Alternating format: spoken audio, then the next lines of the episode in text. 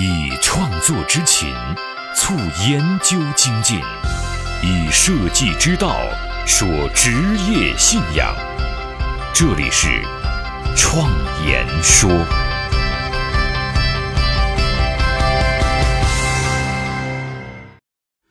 大家好，我是主持人张子健。今天呢，我们来接着聊设计咨询的第二个阶段，核心阶段的第三个步骤——报告。同时呢，会和大家分享我过去所做的设计咨询项目的一些案例。在找到问题所在并提出解决方案之后，就要做一个研究报告了。通过研究报告啊，达成与甲方的顺利沟通，提交呢调研结果。这一阶段呢，就是设计咨询当中的咨询部分。是甲乙双方在项目合作上达成共识的重要阶段。在这么多年的工作当中，如何去做这个报告，我也是积累了一些自己的观点和经验。最初几年呢，我的报告当中还是经常出现大量的理论和数据模型，就像上一期我们节目当中说的那些。但是现在我已经把它完全抛弃了。在现在我做的设计咨询的研究报告当中，全部都是以文字和图片的方式进行呈现的。更多的是根据调研的信息，一步一步的像讲故事一样推导出结论，而这个过程更多的是以人之常情为推论依据的。因为甲方的决策人也是人，是活生生的人，而作为一个咨询者，应该站在他的角度上去看问题，这才是最温和的一种帮助对方的方式。需要注意的是，在报告的设计过程当中。也需要把我们那些调研过程当中的花絮和照片，还有有趣的事情也呈现在里面，以免过于严肃，也能够让甲方看到我们的思维过程。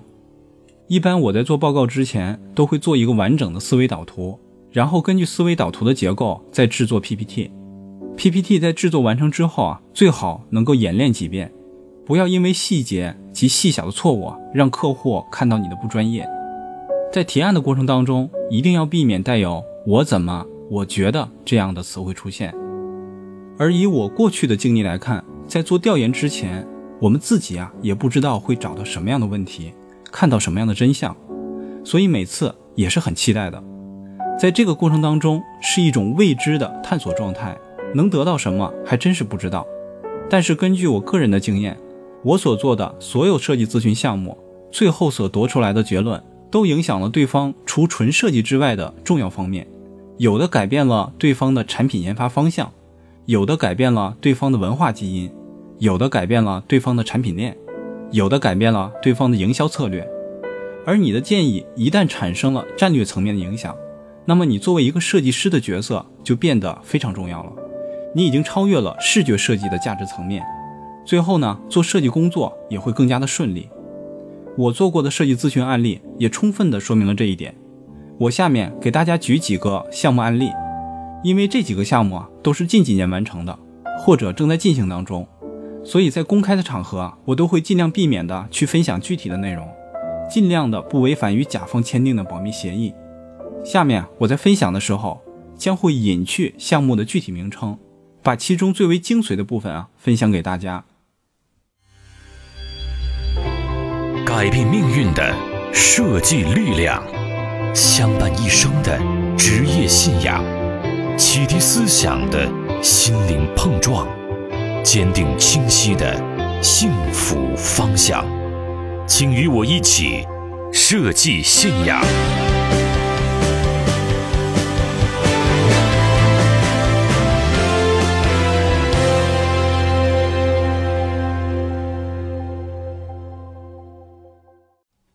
案例一，一个做家庭智能健康设备的创业公司，他们创业初期打算做一个智能家庭体检设备。这次啊，我主要是通过了陌生化小组这种方法进行了调研，根据搜集来的很多关于亲人生病的那几天的故事，分析出了一些非常重要的信息。一方面，大多数人尽管觉得体检很重要，但是这种基础的一次性体检。却没有普及到行动当中。如果以新型的产品形态去教育市场，那么必然要付出巨大的成本。以以往的经验来看，这种教育成本啊是极高的，是这种创业型的公司啊无法承受的。另外一方面，中国的子女往往在成人之后没有时间关注父母的日常健康，对家人的健康问题普遍有一种侥幸回避的态度，也缺少经常互动的理由，只能在父母生病的时候不惜花大价钱去补救。这一时期的消费心态与平时啊截然不同，呈现一种缺失补偿心理。由于传统孝道文化的影响。这一点啊，在中国表现的特别突出，而老人患病的病症啊，多为心脑血管疾病，这又与行业数据相吻合了。老人患这种病的比例啊，高达百分之七十，康复期之后再复发的比例也高达百分之五十。这期间对子女的事业也可能在短期内造成重大打击，子女也承受着经济和心理上的双重压力。所以，综合了产品的技术特点。消费者的潜在需求，以及创业公司的资源优势，我们得出了如下结论：在产品的功能基本不变的情况之下，将面向家庭体检设备的定位改为针对心脑血管疾病发病老人在回家康复期的监护仪器，人群定位变得极度聚焦，同时也发挥了创业者的资源优势，销售方式由 C 端改为以 B 端渠道为主。这样的建议从根本上影响了品牌的定位，它具体表现在原来极度亲和的品牌和产品设计风格倾向，调整为专业品牌倾向和医疗级产品风格，重新为品牌命名，重新设计 VI 系统，找最专业的工业设计公司定制产品外观，重新分配了创业资金的研发比例，等等等等。这个项目的第一阶段已经完成了。甲方又跟我们签订了顾问合同，还送给了我少量股份。第二个案例是一家小型的咖啡连锁店，它也是在寻求升级改造。我和一家空间设计公司啊合作承接了这个业务。在为期一个月的调研期间，我主要采用了终极访谈、陌生化小组和商业环境内体验式调研多种调研方法，尤其是以商业环境体验式调研为主。我先后去了二十多家咖啡馆现场体验，每家待上一整天，以一个消费者的视角进行充分的消费体验。那随时用手中的笔记本和相机进行记录，体验笔记记了满满几个本子。在分析的时候啊，从一般城市居民活动空间、活动关系需求、消费者心理分析、活动空间消费者需求雷达等多个角度进行分析。根据这些信息，我们分析得出了几个重要的升级改造的突破口。第一，社区型咖啡馆多以中青年消费者为主，伴有少量的家庭聚会性质。而我们项目当中的这家咖啡馆原有的消费者啊，年龄群体偏大，很少有年轻人。这一点啊，需要在设计过程当中加以改善，就是从体验者开始为消费者做体验空间。第二点呢？是在一个公共空间中，室内建筑的高度对人的心理是有很大影响的。而原有咖啡馆的建筑层高啊比较低，在无法对建筑结构进行改造的情况之下，可以通过视错觉的方式来改善这种压抑感。第三点是，咖啡馆原有的餐品是一个重要的优势，优化餐品品类可以成为加强社区型家庭聚会的必要条件。那第四点是。咖啡馆人气的一个重要指标是女性消费者对咖啡馆的好感程度，而女性消费者在休息性的公共场所当中最在意的却是洗手间，而这一点在其他咖啡馆当中却不受重视。这种潜在的需求可以成为竞争点，做一个有最好洗手间的咖啡馆。那第五点呢是，目前社区型的咖啡馆在某咖啡的影响之下。呈现出了视觉风格比较趋同的状态，建议在满足舒适度的前提之下，在视觉风格上采用个性化的区别策略。我们建议以色彩作为突破点进行设计，独特的色彩是空间风格的突破点，同时啊风险小，利于传播。第六点是，经营咖啡馆其实啊就是在经营人情圈子，客人来咖啡馆不仅仅是因为要喝咖啡。更主要的是喜欢里面的人，正是那种久而久之形成的一种气氛，牢牢地抓住了人们的心。社区型咖啡馆啊，来的都是熟客，无论是店主还是店员还是客人，他们之间总有一种看不见的联系。我们建议以交流和人情味儿作为核心的经营理念，细节决定成败，全心全意地站在消费者的角度来思考细节。等等啊，这些建议有十几条，可以说每一条建议都指向了对设计的直接帮助，而这些建议也被综合成了可以快速复制开连锁店的前提之下。当然，最后的设计要归功于空间设计师的精彩方案。空间施工完成之后，真是让人眼前一亮。这样一个过去在小角落的不起眼的咖啡馆，因为其独特的视觉体验，也引来了明星前来消费，甚至影视剧也在里面取景。第三个案例啊，是一家地方的西服品牌，他们打算重新设计自己的品牌标志和 VI 系统。我们接到这个工作之后，前后经历了六七天的现场调研，采用了终极访谈、体验笔记。商业环境体验式调研和人群形态学四种方法，其中以终极访谈和人群形态学为主。根据采集的信息，我们发现了两个重要的问题：一，对当地消费者的街头采样之后，我们得知，西服已经不是当地人日常着装的首选了。刚性需求的场景只有两个：求职和结婚。这和品牌建立之初相比。市场已经严重萎缩了。第二点是，品牌对外的形象和宣传策略存在严重的问题，究其根本是文化定位的错位，过于强调民族品牌文化，而这种文化特征实际上消费者并不关心，品牌代言人也与实际消费者存在着严重的年龄错位。除这两点之外，还有其他若干的问题，比如说。一线销售人员与产品研发之间的巨大隔阂，与竞争对手相比，品控方面存在的瑕疵等等。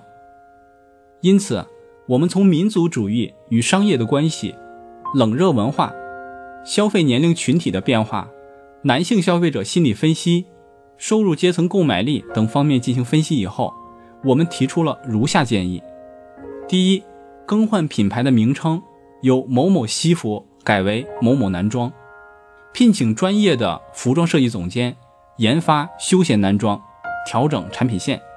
二，在转型阶段不建议改标志和 VI 系统，仅做适当的视觉优化，以此啊来抵消升级期带来的消费者流失风险。三，新开专卖店的视觉升级啊，应该改为更为明亮的风格，以吸引更为年轻的消费群体。四。重塑品牌文化，更换品牌的代言人，由原来的走民族品牌文化，更改为中青年男性消费群体犒赏自己的品牌文化，强调个性化的需求特征，从而彻底的改变品牌的文化特征，从热文化改为冷文化。这样的过程完全改变了设计项目的初衷，我们的实际设计工作啊反而减少了，但是。这其实是最大化的体现了设计咨询的价值。第四个案例是一家服装批发商厦，打算设计一套商场内的导视系统。我们接下这个项目之后啊，也加入了调研部分。我们对商厦内的二十多家商户进行了终极访谈，也进行了商业环境内体验式调研。尤其是访谈的问题列表一直在变化。因为每访谈一个商户，对于商厦内的真实情况就有了更多的了解。根据这些访谈的信息，我们发现商厦内的经营策略存在很大的问题，优质商户流失严重。由此，我们进一步对商厦旁边的服装批发大厦的商户进行了走访，确定了如果这一点加以改善的话，对营业额可能会产生极大的提高。让我们意外的是。在这种高度集中的服装批发区域，竞争的主体并不是商厦内的商户之间，而是比邻的各种服装批发大楼。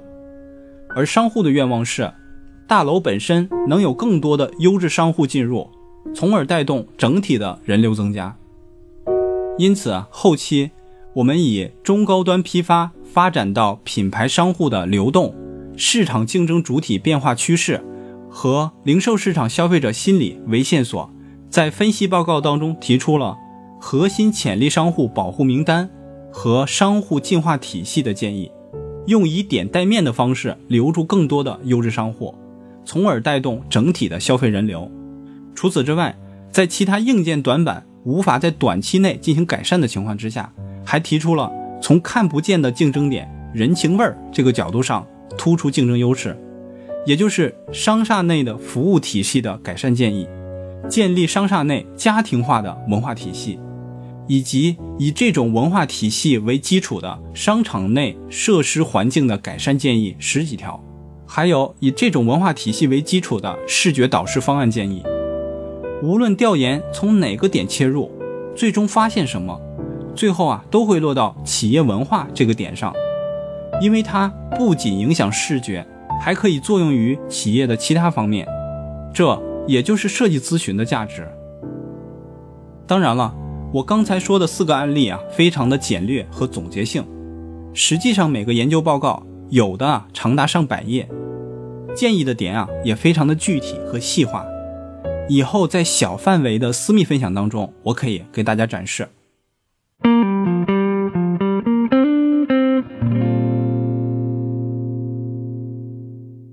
关于报告的这个阶段，我们已经讲完了。那么下面我们就一口气把下面的几个阶段和步骤啊都给分享了，然后呢，我们就进入总结阶段。在核心阶段结束之后，就该进入执行阶段了。在这个阶段有两个步骤：设计和计划。我们先来说设计，如何做视觉工作，就跟行业内普遍的操作手法并无二致，但唯一的不同是，你有了前面的咨询部分，你会发现自己在视觉设计提案的过程啊会更加的顺利。因为那把标尺已经在前面的咨询阶段给出来了，你只需要按照那把标尺做出设计就可以了。按我的经验，从事设计咨询这种业务模式之后，视觉设计方案几乎都是一稿过的，甚至有的时候我自己啊都会有些惶恐，会跟客户说：“难道不改一改？”这就说明你在战略层面的角度思考，甲方啊已经完全信任你了，甚至把你当做了同伴，而不是一个服务者。当然了。你的设计功夫啊也要过关，做的设计啊如果太丑，那就难说了。在设计阶段的图形分析方法啊，我想每个人啊都有自己的一套，而且这种方法特别多。那我自己啊举出几个例子，比如说品牌视觉倾向分析，从文化习惯上分析与品牌 DNA 相符合的那些视觉倾向，比如在某次设计当中，我们就文化品牌和快消品牌的发展趋势进行了总结。从而给我们的设计找出了风格倾向。那还有品牌名称的演化分析，这对品牌命名啊是有帮助的。我们对最近十年中外品牌的命名规律啊进行总结，从中啊就能找出对品牌命名的对比依据。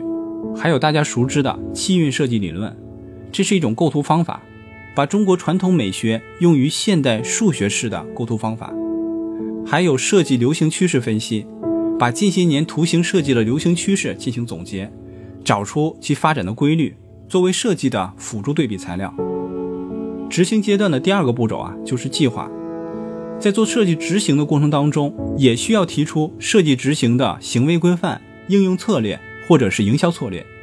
这里面关乎时间成本和金钱成本。对于创业公司来说，最好把它的融资情况也考虑在其中。这些钱能够花多长时间？分配在设计领域是多少钱，花多久，都要计划出来。所以在做这些规划的时候，我们更应该像对方的设计合伙人一样去全盘的考虑，而非是站在自己的角度上。设计执行阶段之后啊，就是跟踪阶段。跟踪阶段啊有两个步骤：评估和总结。我们先来说评估。我现在所接的商业项目啊，很多都签了一年左右的顾问协议，在这一年当中。我是甲方的顾问，也对设计咨询项目所产生的结果负责。在这一年期间，我对设计的执行结果啊进行评估和调整，指导甲方内部设计师的日常工作。这也是最大程度降低了设计的执行风险。这种行为在中国的设计公司和设计师的项目当中是很少见的，或者说没有。但是对甲方来说，这是最好的，因为往往一次性的解决方案。在甲方那里不能得到很好的执行，反而浪费了这种服务价值。进行专业的评估工作，能让设计结果啊更加客观，也可以降低商业投入的风险。这也是我国品牌设计公司现阶段所缺失的部分。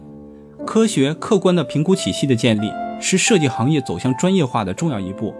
通常对于大公司来说，也可以通过第三方机构啊进行评估，也可以请顾问进行自我评估。最后一步啊就是总结。对我来说，每一次设计咨询项目都是一次宝贵的学习过程。我们从客户那里学习，从与消费者的调研过程当中学习，这样的过程对于设计师来说是非常重要的。所以每次接项目的时候，我都会挑没有做过的领域的项目。所以积累的这些经验，在工作之后啊，可以进行总结，汇集成自己的数据库，形成不依赖外部资源的核心竞争力。这也是咨询价值的积累，干的时间越久，你就越值钱。把结果啊，通过研究日志的方式进行分享，也能够促进设计环境的良性发展。没想到我们竟然用了四期节目，才把设计咨询的完整操作流程啊，跟大家分享完。我们现在再回顾一下这四个阶段八个步骤。第一个阶段啊，接触阶段里面有一个步骤提问；第二个阶段核心阶段里面有三个步骤。调研、分析、报告，第三个阶段执行阶段里面有两个步骤：设计、计划；第四个阶段跟踪阶段有两个步骤：评估和总结。在下一期节目当中，我将做一个总结，把我这么多年做设计咨询项目当中所积累的经验分享给大家。我们下期再见。我是自由设计师张子健。感谢大家听我创言说。